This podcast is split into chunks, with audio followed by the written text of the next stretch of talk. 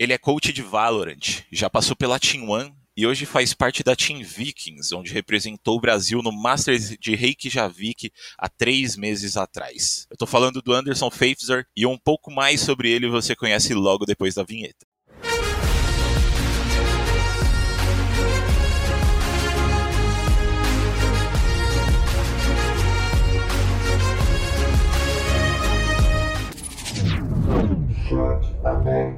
Bom, começando o chat aberto dessa sexta, especial de Valorant aí, né? Porque, pô, vai começar a Masters de Berlim, a gente vai ter duas representantes brasileiras de novo no campeonato. Nada melhor do que chamar alguém do cenário e alguém que já competiu internacionalmente para falar um pouquinho, né, das, das nossas chances lá fora. E hoje eu chamei o técnico da Team Vikings, o Faith. E aí, Faith, como é que você tá, mano? Bom dia, boa tarde, boa noite, tudo bem? Uh, cara, ansioso pra ver esse Masters aí. Vamos ver o que, que ele espera da gente aí. Sim, com certeza, mano. E para começar o papo, é, deixando todo mundo informado sobre você, fala um pouco aí de quem você é, de onde você veio, o que, que você tá fazendo hoje e tudo mais. Acho que é melhor se dar essa introduçãozinha aí. Uh, eu sou o Anderson, mais conhecido como Faith no cenário. Eu acho que eu tô no, na área de esportes já faz muito tempo. Antes, como jogador, eu já joguei Heroes of New Earth, que era um MOBA bem antigo. Nossa, sim. Conheceu? É muito bom. Conheci. Era muito bom. Saudades. Não cheguei a jogar, mas eu conheci. Saudades daquele jogo, inclusive. Muito bom. Uh, depois eu parti pro CS, onde que eu fiquei jogando 5, 6 anos. Depois eu fui pro LoL um pouquinho, mas isso é mais for fun. Fortnite, onde eu joguei um pouquinho ali, consegui um dinheirinho. Atuei como coach lá, e foi aí que começou a paixão. Gostar de lecionar, de estudar o jogo. E com isso, eu tive uma oportunidade muito boa na Team One por conhecer o Champzeira e deu uma oportunidade. E daí é só história, né, do que aconteceu com a Team One e onde eu tô aqui hoje. E hoje você tá na Vikings aí, que pra galera que tá escutando a gente não sabe, foi a representante brasileira no Masters de Reykjavik lá na Islândia. Chegou aqui, vocês chegaram aqui, vocês foram lá, né, no, no Masters de Reykjavik, vocês não tiveram tanto a, a, o desempenho que a gente tava hypando que vocês teriam, né? Óbvio que isso não é culpa de vocês, isso é culpa mais da gente que hypou mesmo. Mas. E chegaram aqui no Brasil mandando muito, né? Vocês chegaram mandando bem já nos primeiros campeonatos. No primeiro Challengers, depois do, do Masters, vocês che chegaram em primeiro, né? Vocês ficaram em primeiros.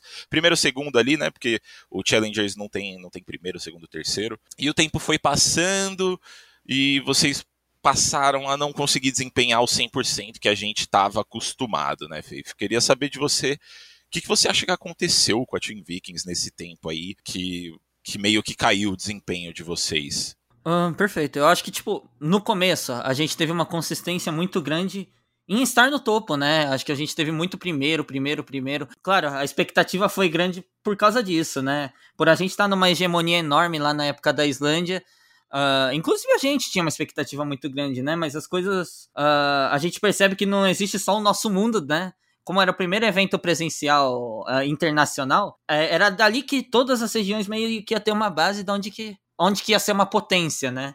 E, e dali a gente conseguiu, ao menos, pegar uma experiência muito boa e entender o jogo. Em termos de consistência mais pra frente, logo depois que a gente voltou, que não conseguiu manter, eu acho que todos os times evoluíram muito. É, a gente também evoluiu, mas à medida que a gente está no topo, ao mesmo tempo que eles e, e, a gente evolui, a gente ainda é estudado. Nesse esquema faltou um pouco mais de inovação na nossa parte, porque uh, queira ou não queira, uh, ficou um pouco batido o nosso estilo de jogo, porém o tempo não favorecia muito para a gente fazer uh, todas essas mudanças, né?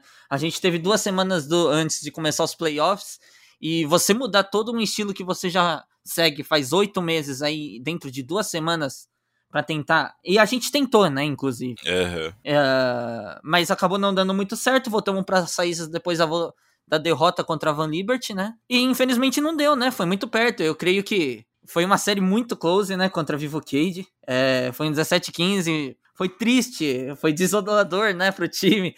Uh, mas paciência, né? A gente, a gente como um time tá muito bem ainda. A gente sabe que foi por detalhe uh, e, e, sabe, eu acho que se a gente tivesse ganho talvez aquele overtime, a gente estaria lá hoje, né? A gente não sabe como seria contra a Fúria, né? Uhum. Mas é isso. Entendi. E você falou um pouco aí da, da mudança nas funções do time e tudo mais, com o Saci indo para duelista, por exemplo. É, o que fazia muito sentido na cabeça de todo mundo, né? Porque, pô, o Saci já matava pra caramba de Sova. Imagina o que, que ele faria de Jet. Né? É, e acabou não dando muito certo, como você disse, vocês voltaram para as raízes depois do, do jogo contra a Ravan.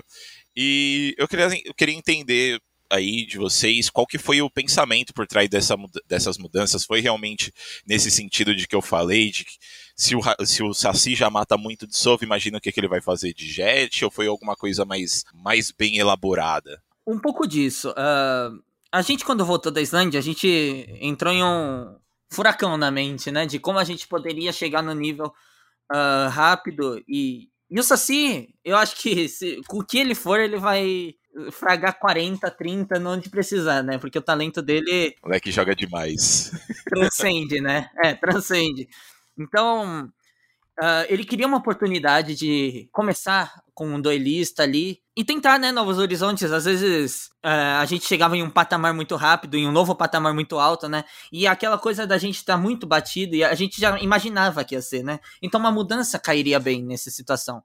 Mas aí entrou na questão de tempo de novo. Porque por mais que o, o Saci tenha, tenha tido um bom trabalho de Jet, a vida inteira, a vida inteira, né? A vida inteira do jogo que ele jogou de Sova não, não mata o tempo, né? Do que ele jogou de Jet. É, então, a experiência de Sova. E ele, como segundo cara, ajudando o Sad, o Sova era muito mais a cara dele. A, a Jet exige muita mecânica e às vezes você não consegue prestar tanta atenção no mapa. Ah, porque você é um boneco que procura as brechas. E o Solven é algo que mais pega informação, ele tá mais tranquilo, né? Provavelmente ele vai fazer um padrão mais tranquilo e, e, entender como que o outro time joga em base disso. E o não dizendo que o FRZ não comunicava bem, pelo contrário, comunicava muito bem. Mas o Saci ajudava muito mais na segunda cal com o Sad. E, e, essa peça a gente percebeu que estava faltando quando a gente perdeu contra a Van Liberty. E, mano, uma coisa que eu fiquei pensando agora é, que você falou, né, que quer dizer, que a gente estava falando na última pergunta de que vocês desempenharam super bem, é, né, antes da Islândia, foram na Islândia, não tiveram o mesmo desempenho que a gente esperava que ia ser, e acabou dando uma caída depois, e isso me lembra muito o que aconteceu com a Game Landers, né, do ano passado para cá, que vocês estavam, no, que a Game Landers também estava numa hegemonia, e aí mudou o ano e acabou quebrando essa hegemonia, né? Cê, queria saber de você se você tem medo de acontecer com vocês a mesma coisa que aconteceu com a Game Landers, de pô, terminar uma fase no topo ali e aí depois não conseguir voltar pro topo, sabe? Uh, eu acho que não. Uh, pelo menos da minha parte eu não sinto esse medo, porque por mais que assim, a gente não tenha classificado, não foi um resultado terrível, né? É, a gente perdeu por detalhe numa lower de semifinal contra um time muito bom, que a Vivo Cage tá numa ascensão enorme, né? E a gente espera que isso aconteça lá fora também, né? Quanto a isso, a gente tá tranquilo porque provavelmente a gente não vai precisar jogar Last Chance, vamos ver de acordo o que vai ser, né?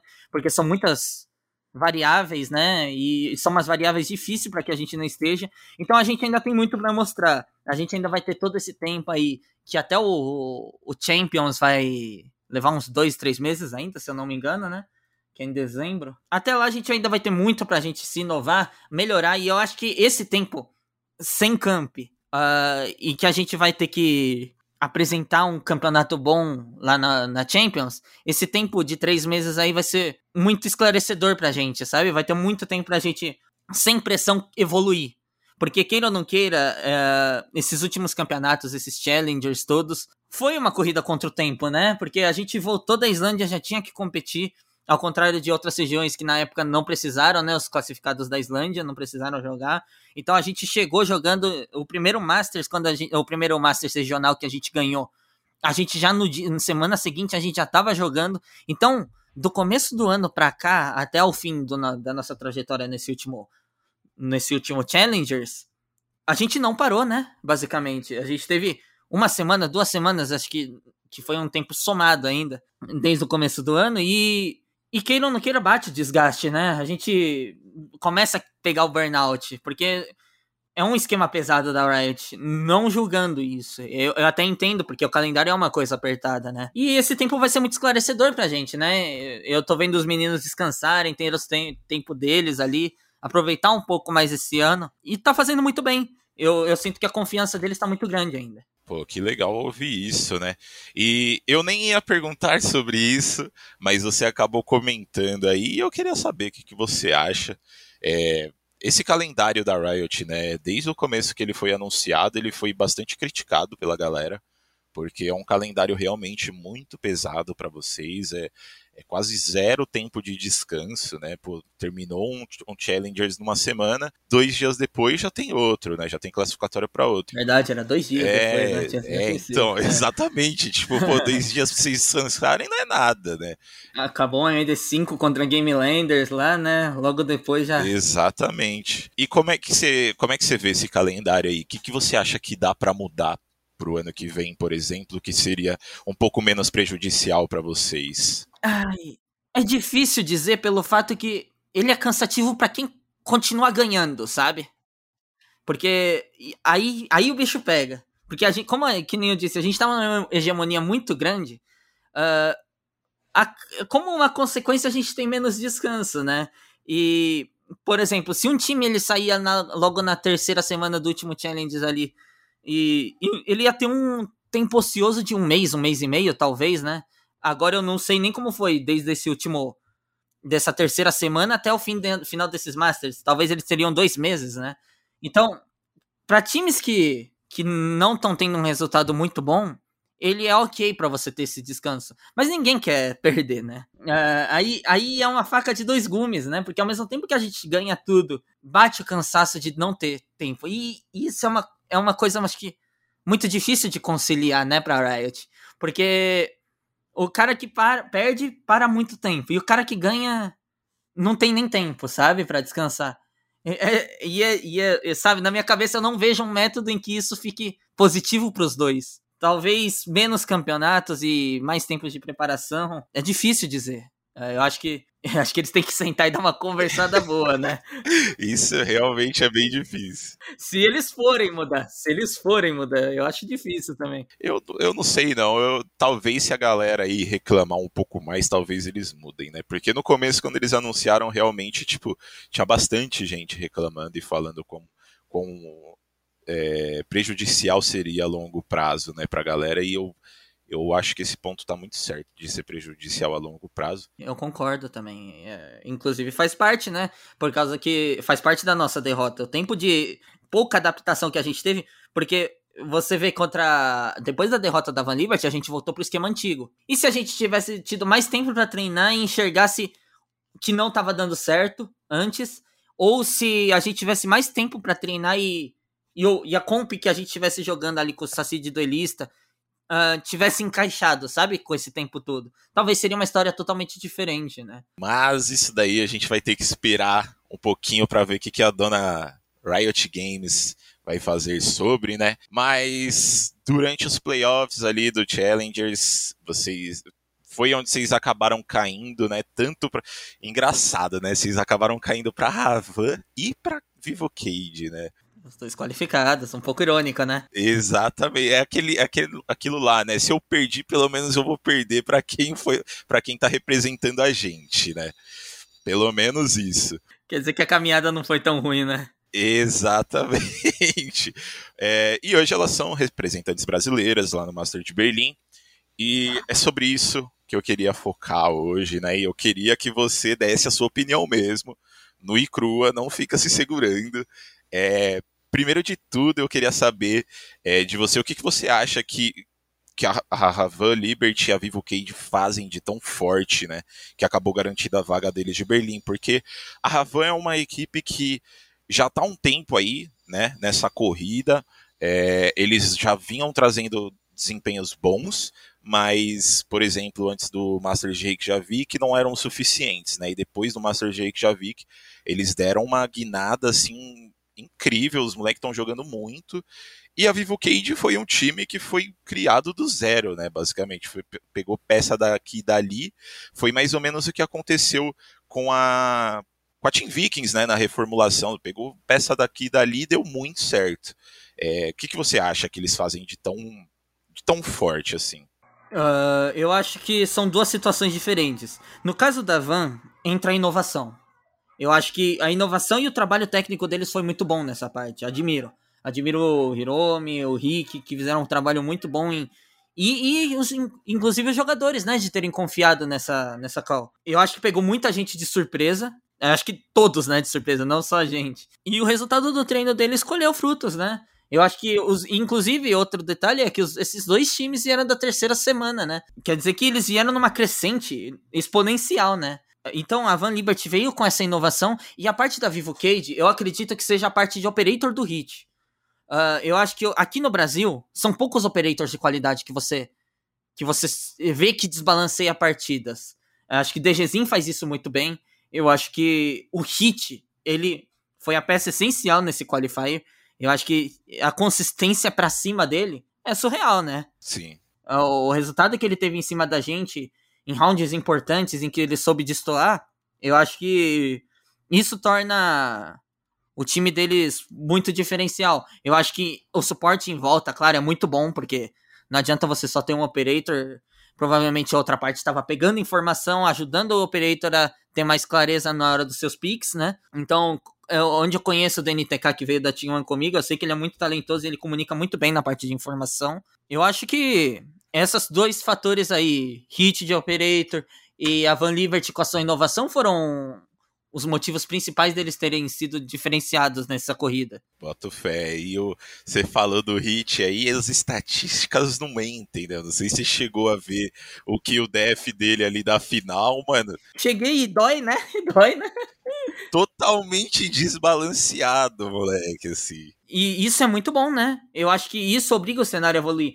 Antes, você, você não via o cenário como o cenário brasileiro, pelo menos como, nossa, a gente precisa ter um operator de ofício, porque dá para ganhar 100, né? Até o momento que você vê em que um operator consegue fazer tanta diferença a ponto de ganhar a, o, a corrida do campeonato inteiro, né? Porque não foi só uma partida, não foi só um mapa em que ele se diferenciou. Foi a trajetória toda, né? O Hit foi, assim, o MVP do, dos playoffs, na minha opinião, sem com folga. Com folga, exatamente. Com folga, eu concordo. Exatamente. Concordo. E você é um cara que já foi lá para fora, estreou no primeiro campeonato internacional do Valorant, mas hoje você vai assistir de casa. E eu sei que é muito difícil de falar isso, porque a gente só teve o, o, o Reykjavik, né, para meio que fazer uma comparação. Mas eu imagino que você deva assistir bastante os jogos das outras regiões. E eu queria saber como que você acha que vai estar tá o nível do campeonato quando a gente compara assim com, o Masters que você foi? Você acha que vai estar tá muito mais difícil? Eu acho que se a gente tava num nível de dificuldade hard, eles estão no ultra hard, sabe? é, é um. É porque depois do, do primeiro Masters ali de Reykjavik, ali que uh, ocorreu essa. mostrou onde que é a potência, onde que são as potências, eu acho que foi suficiente para todo o cenário. todo o cenário global evoluir. Eu acho que a Europa, em que tem muitos times, não só os quatro classificados são tier list, né, de topo assim, você vê que Fnatic ficou fora, você vê que Liquid ficou fora. Isso, isso mostra em que a, a competição aumentou muito o nível. E, e, e, consequentemente, não só Brasil, todas as regiões evoluíram, né? E, e outro fator muito importante é que são mais times também, né? Então isso, isso dói até, né? Então a gente vai ter que esperar um resultado muito bom, né? Da, muito bom. Da nossa Van Liberty, da nossa Cage. Inclusive aí mudou tanto, né? Que a gente tem pouquíssimos é, representantes lá no, no Masters de Berlim que foram pro de Reykjavik, né? Se eu não me engano é Sentinels, Cru, a Crazy Raccoon. Eu acho que só foram esses três times. Né? Isso, isso mostra como que, né? O, o cenário evoluiu. Sim, Exatamente, exatamente. E isso é uma coisa muito legal do Valorant, né? Você vê que o cenário ele tá sempre mudando, sempre mudando. Tem alguns times, óbvio, que estão ali no, no, no, topo, né? Que, como a Sentinels e a Cru, que estão dominando as regiões, mas as, as outras parece que tá um pouco mais mais é, equilibrada, né? São mais times subindo para o topo, mais times descendo, mas enfim, fazendo essa, esse revezamento aí. Mas queria saber de você aí, Faith como que você vê a, a Liberty e a Vivo Cage no quesito de estarem preparadas para esse campeonato. Lógico, tem aquela, aquela coisa, né, de que se ganhou é porque eles eram os melhores, e eu realmente acredito nisso. Mas você acha que a gente está mandando equipes bem preparadas para o campeonato ou você acha que, de novo, vamos chegar lá e não vamos alcançar o resultado esperado? Eu acho que são times muito bons, isso a gente não tem como negar, senão eles não bateriam a gente, senão eles não bateriam Fúria, senão eles não bateriam Game Landers. Uh, na nossa região, no momento eles foram os melhores, eu acho que não tem como negar, mas eu acho que vai ser difícil. Inclusive, se fosse a gente, ia ser muito difícil, né? É... São muitos times fortes, o grupo deles não favorece muito, entre aspas, assim, né? A Van Liberty pegou um grupo tremendo de dura ali. E, Nossa sim. E a Vivo Cage, a Vivo Cage tá numa, numa caminhada um pouco, assim, entre aspas, mais fácil. Mais né? tranquila. É, é, mas ainda assim eles vão ter que mostrar muito. Porque é, que nem eu falei, a gente não sabe como que tá. A Zeta, que é o time japonês que classificou, que tá no grupo, eles ganharam da Crazy Raccoons, que eram os classificados lá, né? Uh, os antigos classificados da, da, do Masters, né, de, da Islândia. Sim. Então, você vê que não tem mais bobo, né? A Cru, sempre muito constante, muito difícil de jogar contra. A gente treina muito contra eles e sabe quão inteligentes eles jogam. E a gente vai ter que mostrar, né? Tanto eles quanto a Van Liberty. Vão ter que trabalhar. Com certeza, vão ter que vão ter que mostrar, vai ter que trabalhar exatamente. E aliás, eu fiquei sabendo um pouco aí dos bastidores de como que tá sendo, né?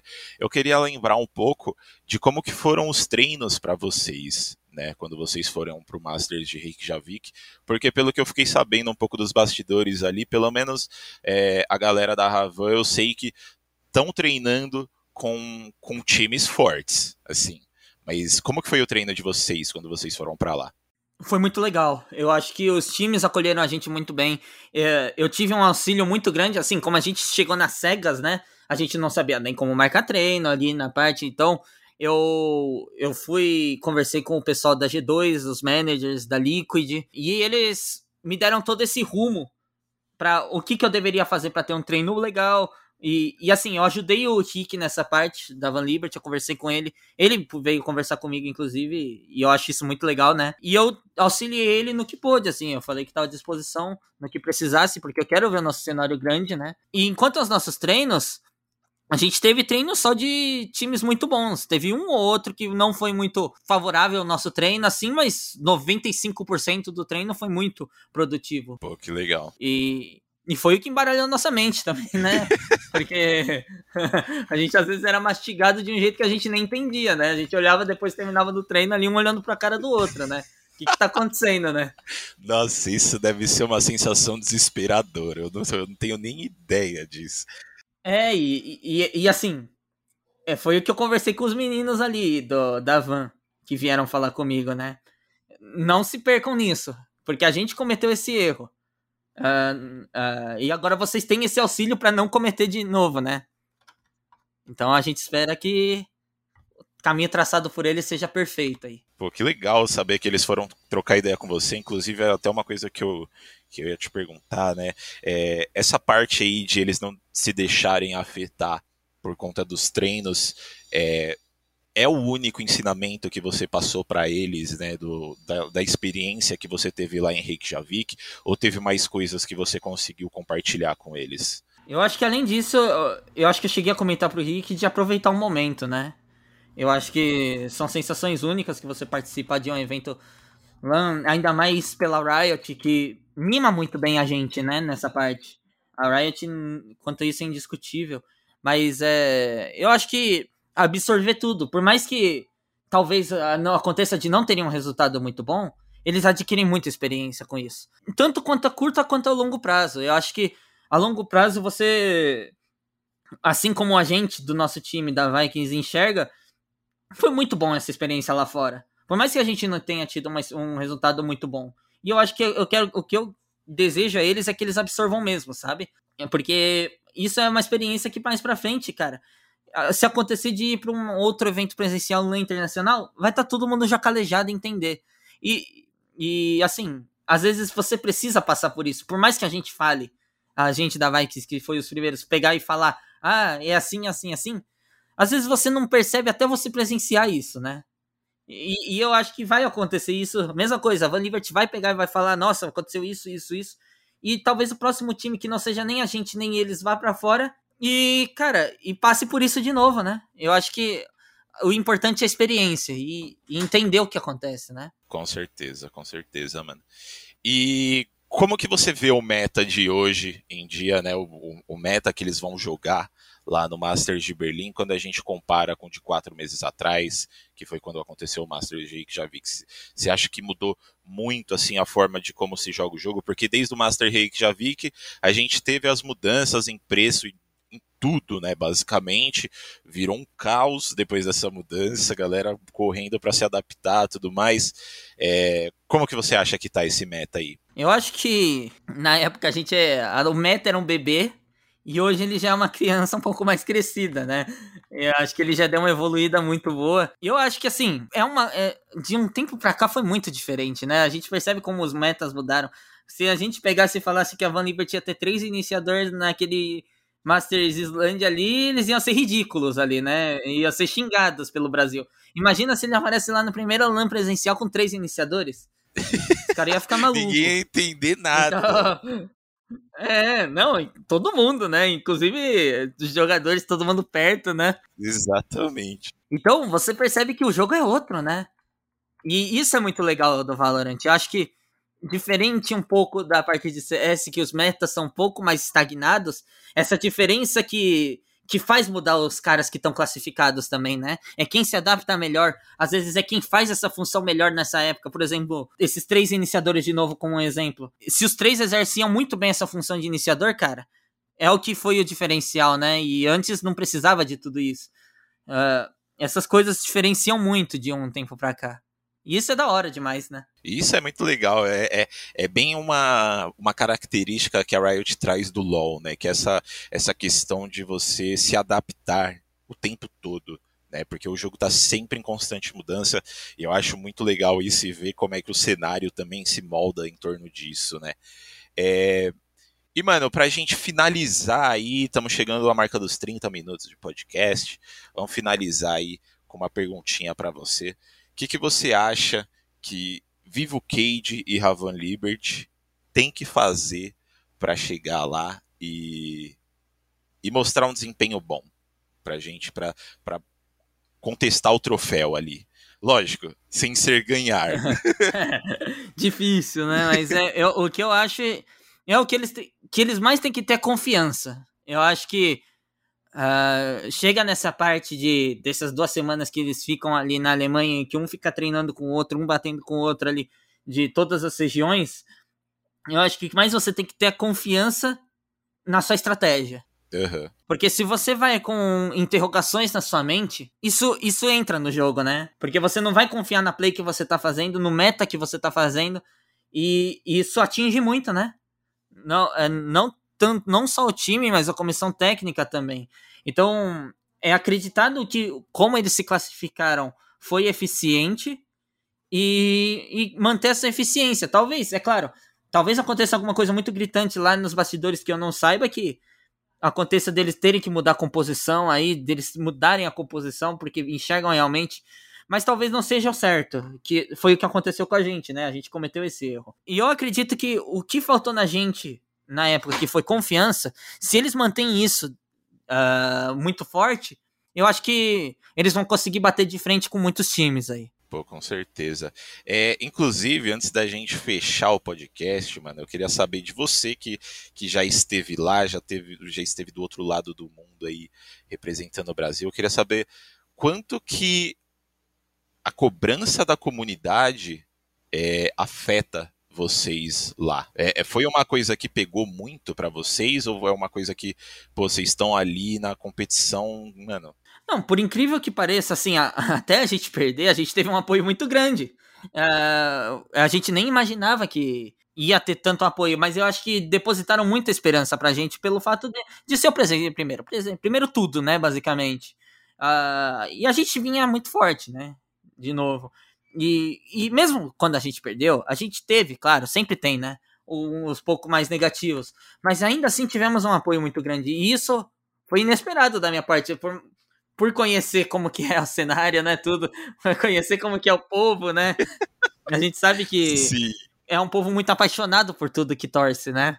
E quando você não pega esse resultado que desejado, é claro que cai um pouco em cima. A cobrança é uma coisa muito forte. Mas isso também faz parte, né, de você estar tá no topo. E, e, cara, quem vê isso como uma coisa ruim, eu acho que ele não serve muito para estar na competição, porque é um privilégio você estar tá ali. É um privilégio você estar tá com muita gente torcendo, cara. Isso é uma sensação única, né? Por mais que seja tenha os negativos, cara, se você pensar só nos negativos, você nem seguia a sua vida, né? Mas o que a gente tira disso daí é pra gente apoiar os meninos, né, eu acho. Claro, claro, nossa, acho que mais do que tudo é, mano, eu vou estar ali com aquela, aquele dedão de número um ali, né? Torcendo ali, com a pipoca na mão, né? Exatamente, torcendo muito para os moleques conseguir ter um desempenho bom lá. Mas é basicamente isso aí, Feif. Eu queria agradecer muito, mano, a sua presença aqui, tirar um tempinho para bater um papo comigo. É... E deixar o espaço aberto também para você mandar um recado para a galera que te acompanha lá na Vikings, que curte seu trampo. Então, fica à vontade. Pô, eu queria mandar um salve ali pra toda a rapaziada da Vikings, pros meus amigos, pra minha mulher. E pra você, principalmente, né? Eu acho que essa oportunidade é muito legal que você trouxe para mim. Nem sempre a parte técnica tem toda essa visão, e, e eu admiro muito você por essa parte, sabe? Que dá essa dessa posição para todos participarem disso. E eu agradeço, de verdade. Eu, eu, fiquei muito feliz agora, fiquei até sem jeito. Mas obrigado, Fê. Eu, eu, foi um prazerzaço trocar essa ideia com você. É sempre um prazer trocar ideia com todo mundo do cenário, né? Mas, bom, é, se vocês quiserem acompanhar o Faith lá no Twitter, o Twitter dele é faithzor com um zero ao invés do O, né? VLR no final. É um pouco difícil. Pouco chato. Mas, mas tem, eu boto fé que vocês vão conseguir entender aí como é que é dá aquele follow nele, cara é gente boa demais. E vale lembrar também que o Valorant Masters de Berlim começa já nessa sexta, lá nos canais oficiais da Riot Games. É, as partidas vão passar a partir das 10 horas da manhã e no primeiro dia a gente já vai ter a oportunidade de ver os brasileiros em ação. É, no caso, seria o jogo da Ravan Liberty que vai jogar contra a norte-americana 100 Thieves e o jogo vai ser às 4 horas da tarde. Então fica ligado lá que vai ter joguinho dos brasileiros na sexta, hein? E para ficar sabendo ainda mais do mundo dos esportes, não se esqueça de seguir a gente lá no Twitter ESPN Esportes BR e também no nosso site espn.com.br/esportes. Espero que vocês tenham gostado do podcast dessa semana e vejo vocês na próxima. Tchau, tchau.